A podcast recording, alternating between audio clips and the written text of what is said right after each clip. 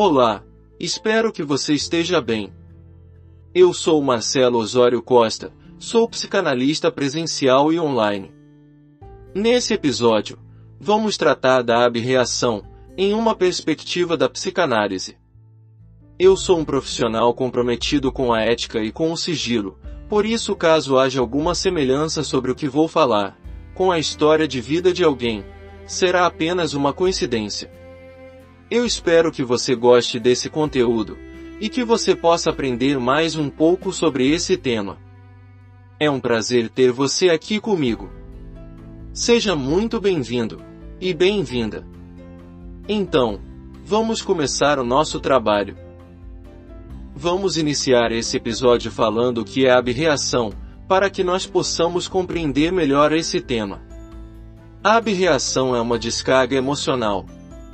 A pessoa se liberta do afeto que está ligado à recordação do trauma.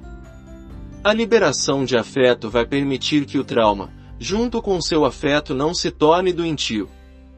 A abreação pode ser provocada no decorrer da análise, e com isso pode produzir um efeito de catarse. Mas também a abreação pode surgir de modo espontâneo, separada do trauma inicial por um intervalo mais ou menos longo.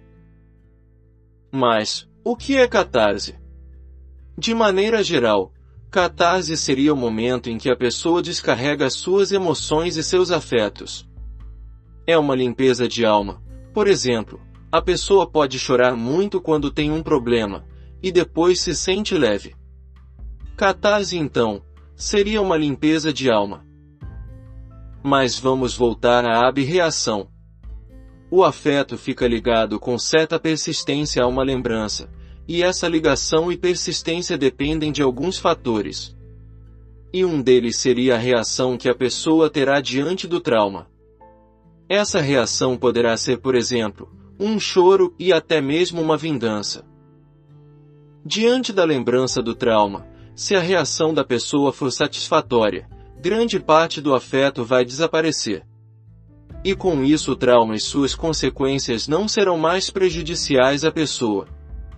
Mas se essa reação for reprimida, o afeto vai ser conservado e também vai ficar ligado à recordação do acontecimento, e isso vai causar alguns problemas para a vida da pessoa. A abreação é compreendida em psicanálise como um caminho normal que permite a pessoa reagir diante de um acontecimento e da lembrança dele. A abreação evita que certa quantidade de afeto relacionado ao trauma e sua lembrança fiquem dentro da pessoa e se tornem prejudicial a ela. Mas veja que é preciso que essa reação da pessoa, diante do acontecimento e da lembrança do trauma, seja adequada para que possa ter um efeito catártico. Existem dois tipos de abreação. Vamos ver qual seria o primeiro tipo. A abreação pode ser espontânea. Mas o que queremos dizer com isso?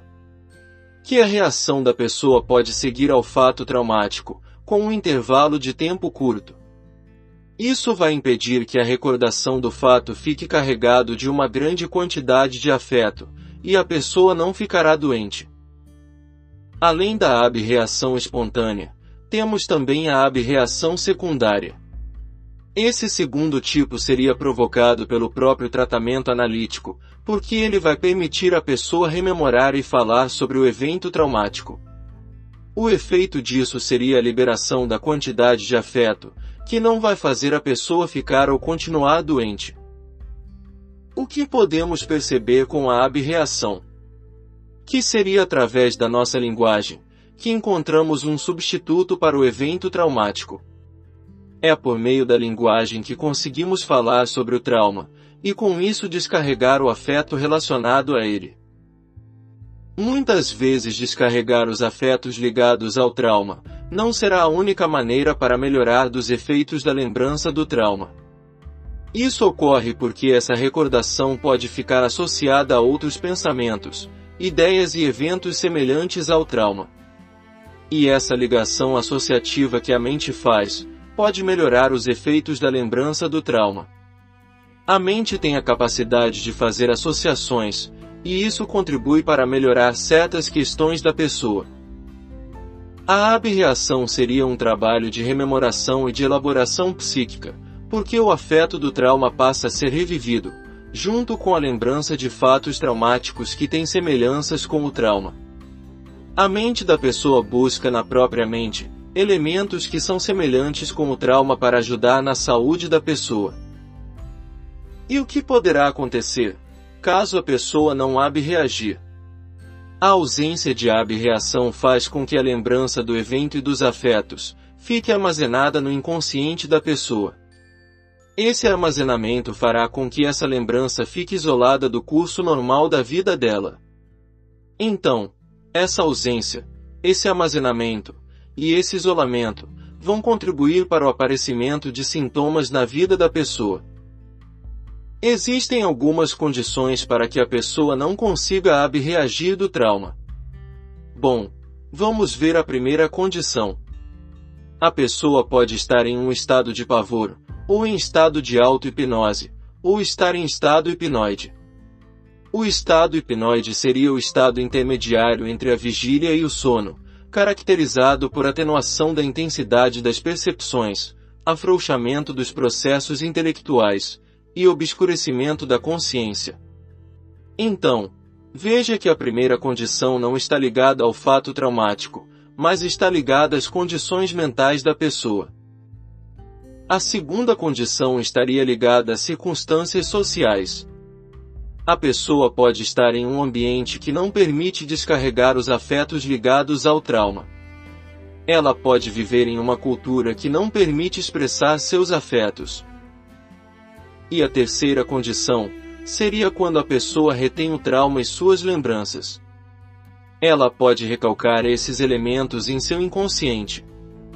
O seu ego utiliza um mecanismo de defesa que se chama recalque. Essa defesa serve para que a pessoa não tenha sofrimento por causa da lembrança.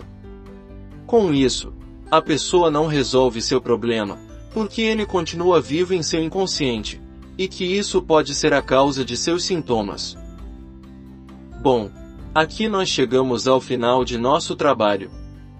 Eu espero que esse conteúdo tenha sido válido, para que possamos compreender ainda mais sobre o funcionamento da mente humana, e também sobre o tratamento psicanalítico. Se for de seu interesse, visite o meu site para saber mais sobre o meu trabalho como psicanalista. Eu vou deixar o link na descrição desse episódio. Foi um prazer ter você aqui comigo. Eu sou Marcelo Osório Costa, sou psicanalista presencial e online. Eu deixo aqui o meu abraço e agradeço a sua companhia. Até o próximo encontro.